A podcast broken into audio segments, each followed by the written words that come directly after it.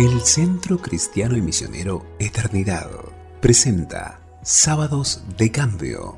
Todos los sábados, una hermosa y edificante meditación para nuestras vidas, inspirada desde la palabra de Dios. Hoy, Josías Mancilla Anhelo, Paraná, Entre Ríos.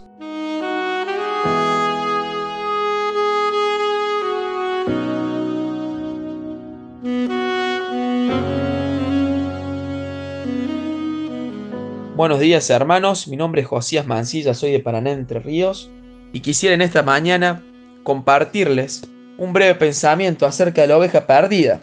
Esta parábola la encontramos en Juan 15, del 3 al 7. Podemos leer desde el versículo 1. Dice, se acercaban a Jesús todos los publicanos y pecadores para oírle.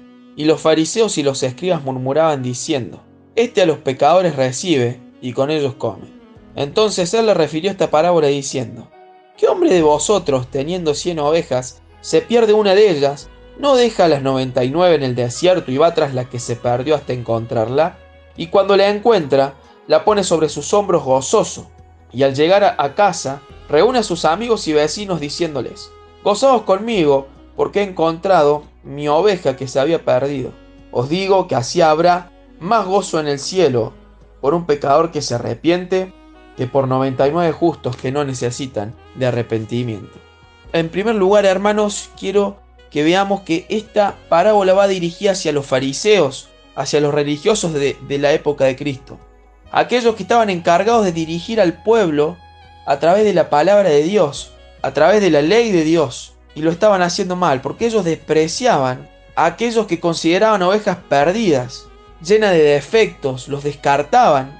Por esto el Señor al ver a aquellas personas que eran discriminadas, que eran rechazadas por estos fariseos, les va a enseñar a los fariseos cuál es el verdadero carácter que tiene que tener el pastor. Y vamos a ver tres detalles acerca de este carácter.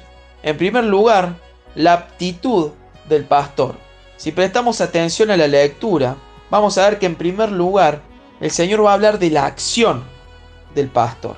Porque el verdadero pastor va por las ovejas perdidas. Ahora este pastor va por aquellas ovejas porque tiene el poder para hacerlo y para encontrarla, sea a donde sea. En Juan 10:11 nos dice, yo soy el buen pastor. Acá no solamente se está atribuyendo el nombre de Dios, yo soy el que soy, Jehová, sino que está manifestando también que tiene la autoridad y el poder para ser el pastor de su pueblo para pastorear a su pueblo. Por eso en esta parábola nos enseña que no importa cuán perdida esté la oveja o si las 99 del redil ya la dieron por perdida. El buen pastor sabe dónde buscar la oveja y no la da por perdida. Y cuando la encuentra, va a trabajar en la oveja como su pastor, como enseñó el salmista en el Salmo 23, cuando empieza diciendo Jehová es mi pastor y nada me faltará. El Señor acá está diciendo que Él es el buen pastor, aquel pastor del Salmo 23, el único apto para cumplir y oficiar como el buen pastor, aquel pastor que tiene poder no solo para pastorear a su pueblo, sino para no dar por perdida ninguna oveja y buscarla, sea donde sea, sea el contexto que sea.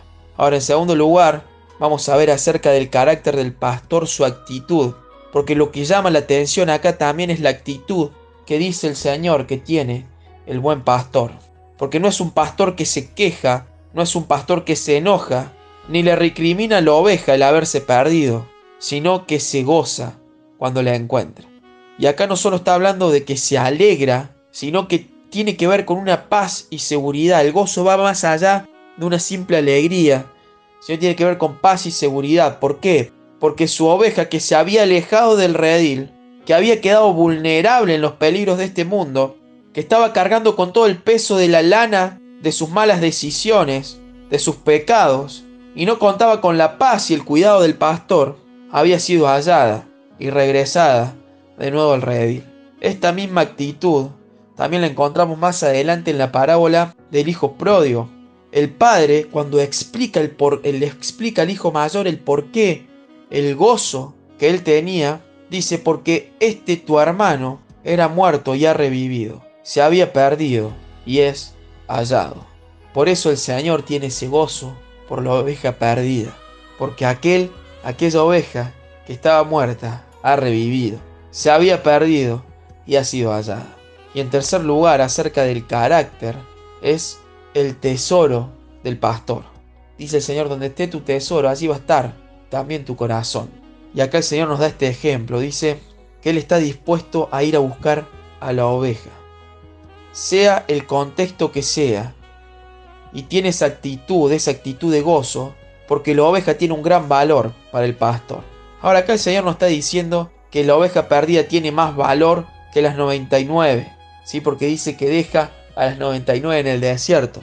En realidad no es que la deja a la deriva, sino que las ovejas las 99 que están en el desierto, en el redil, están ahí porque conocen el camino, están ahí porque conocen la verdad del pastor, su palabra, pero también tienen la comunión de las ovejas. Está el detalle de que el pastor, el buen pastor, está siempre acompañando a las ovejas, porque Él es Dios y tiene el poder para hacerlo. Pero ahora no está diciendo que tiene más valor la perdida o que debemos perdernos para que el Señor nos dé más valor, sino que cuando la oveja se pierde cobra el protagonismo para el pastor, porque está lejos del cuidado, está lejos de la paz del pastor, está lejos del redil, y también porque es la ganancia del pastor, porque siendo ovejas defectuosas nos amó, no teniendo ningún valor nos dio valor, y quiere que estemos seguros en él, ¿sí? como aquel que asegura sus tesoros en los bancos el Señor asegura sus tesoros en su redil. Ahora, ¿por qué? Porque Él pagó un alto costo por sus ovejas. En 1 Corintios 6:20, el apóstol Pablo dice, porque habéis sido comprados por precio, glorificad pues a Dios en vuestro cuerpo y en vuestro espíritu, los cuales son de Dios. Ahora, ¿qué precio pagó el Señor? Primera de Pedro, versículo 18 y 19. ¿Cuál es el precio que pagó el Señor? Dice, sabiendo que fuisteis rescatados de vuestra vana manera de vivir, el cual recibisteis de vuestros padres, no con cosas corruptibles como oro y plata, sino con la sangre preciosa de Cristo, como la de un cordero sin mancha y sin contaminación. El precio fue su sangre, porque Él entregó todo.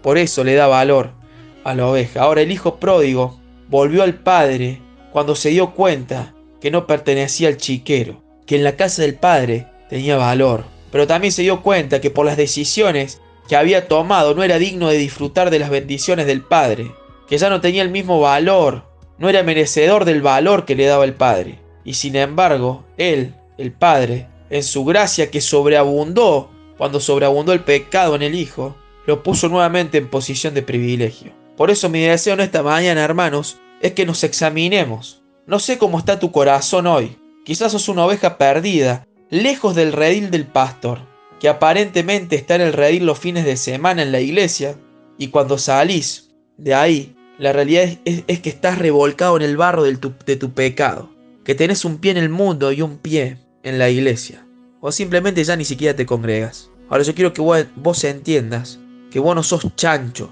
sos oveja del Señor, del buen pastor, y Él no te dio por perdido, y quiere buscarte porque tiene poder para hacerlo con la actitud correcta, porque sos de gran valor para Él. Que el Señor bendiga su palabra.